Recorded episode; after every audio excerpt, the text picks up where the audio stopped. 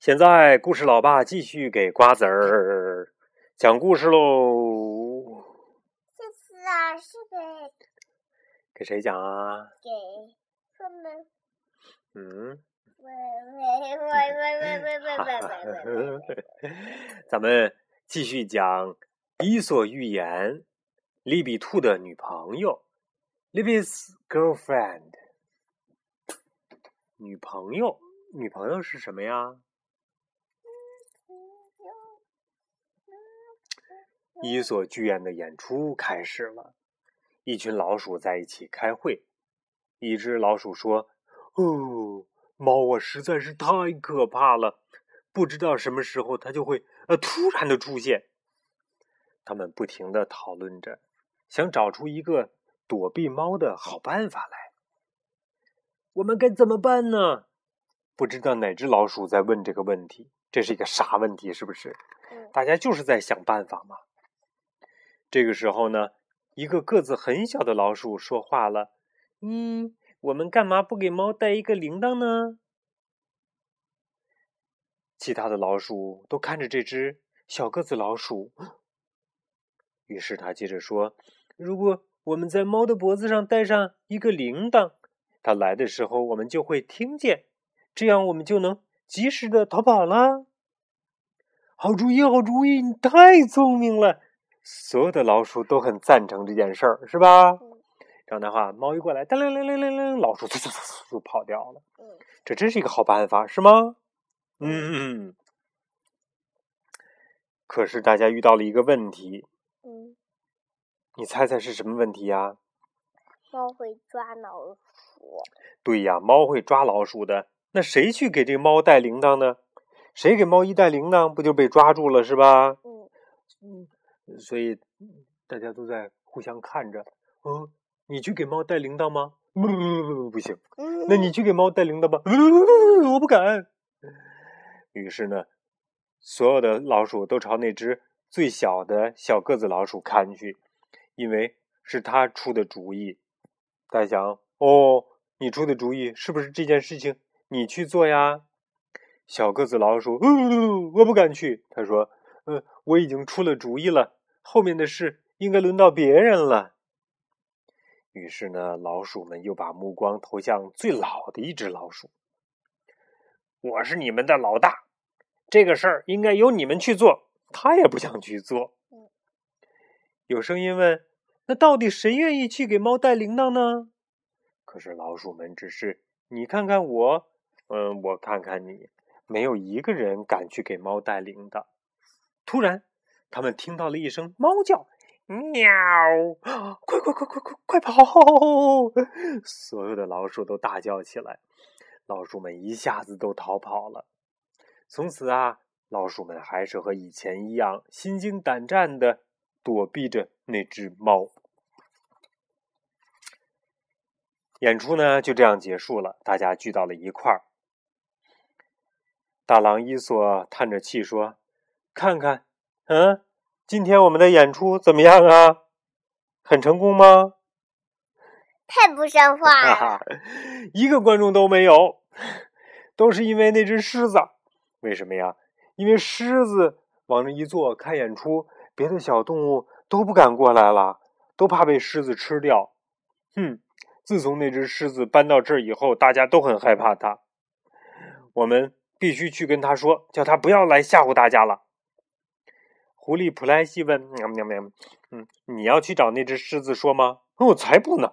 我是你们的老大，而且我也没有时间呢。嗯，要不你去吧，普莱西。”大狼伊索说：“嗯，普莱西回答说：‘我我我我很虚弱，我去不了。’ 也是一个胆小鬼，是吧？”于是呢，大狼伊索看着里比兔，大声说：“嗨，里比，你上辈子呢不是一只狮子吗？”他总吹嘘自己上辈子是狮子，说：“就该你去的。”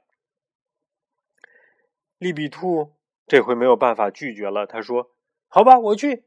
哼，我就像狮子一样勇敢。”就这样，可怜的利比兔决定去要会一会那只狮子。狮子那么大个，兔子这么小，太恐怖了。利比兔究竟走了多远呢？他听见了狮子的吼声，利比兔非常害怕的回头一看，原来呀，是一只好大的母狮子在朝他大吼。可是利比兔却被母狮子美丽的眼睛吸引住了。他说：“啊，美丽的女士，你愿意做我的女朋友吗？”母狮子听了以后很高兴。啊，不会吧！狮子和兔子，里有人就问了：“哎，利比兔现在去哪儿了？”大狼伊索回答说：“利比兔是一个胆小鬼，他肯定没有胆子去见那只狮子的。”正说着，利比兔就出现了。别担心，那只狮子再也不会来吓唬我们了。利比兔说着，拿出了一张纸条，这。是那只狮子的保证书。哦，太好了！那我们现在去排练吧。大家说，所有人看到这张纸条之后，这个保证书之后呢，都很开心。让我们来看看坐的满满的观众吧。大狼伊索看到坐的满满的观众席，很是兴奋。我在海报上写了“不用害怕狮子”。狐狸普莱西也很高兴，他说。哦，那我们现在开始演出吧！啊！大家打开幕一看，坐在看台上的是谁呀？狮子，还是一只狮子。大狼伊索和狐狸普莱西很郁闷，他说：“怎么还是那只狮子啊？不说，呃，他保证不来了吗？”可是啊，他们非常惊奇的看到。那只狮子正向利比兔招手呢。嗨，利比兔说：“呃，大家不要怕，她是我的女朋友，是我请她过来看戏的。”大狼伊索生气了，他打了利比兔一下。嘿，假装我是大狼伊索。好，嘿，哦，可是出问题了。结果呢，利比兔的女朋友是这只大狮子，结果狮子就对大狼伊索。嗷！大吼一声，假装我是狮子。啊 大狼伊索害怕的赶紧说：“嗯，其实我是很喜欢利比兔的。”大狼伊索都快哭了，怎么利比兔找了这么一个厉害的女朋友啊？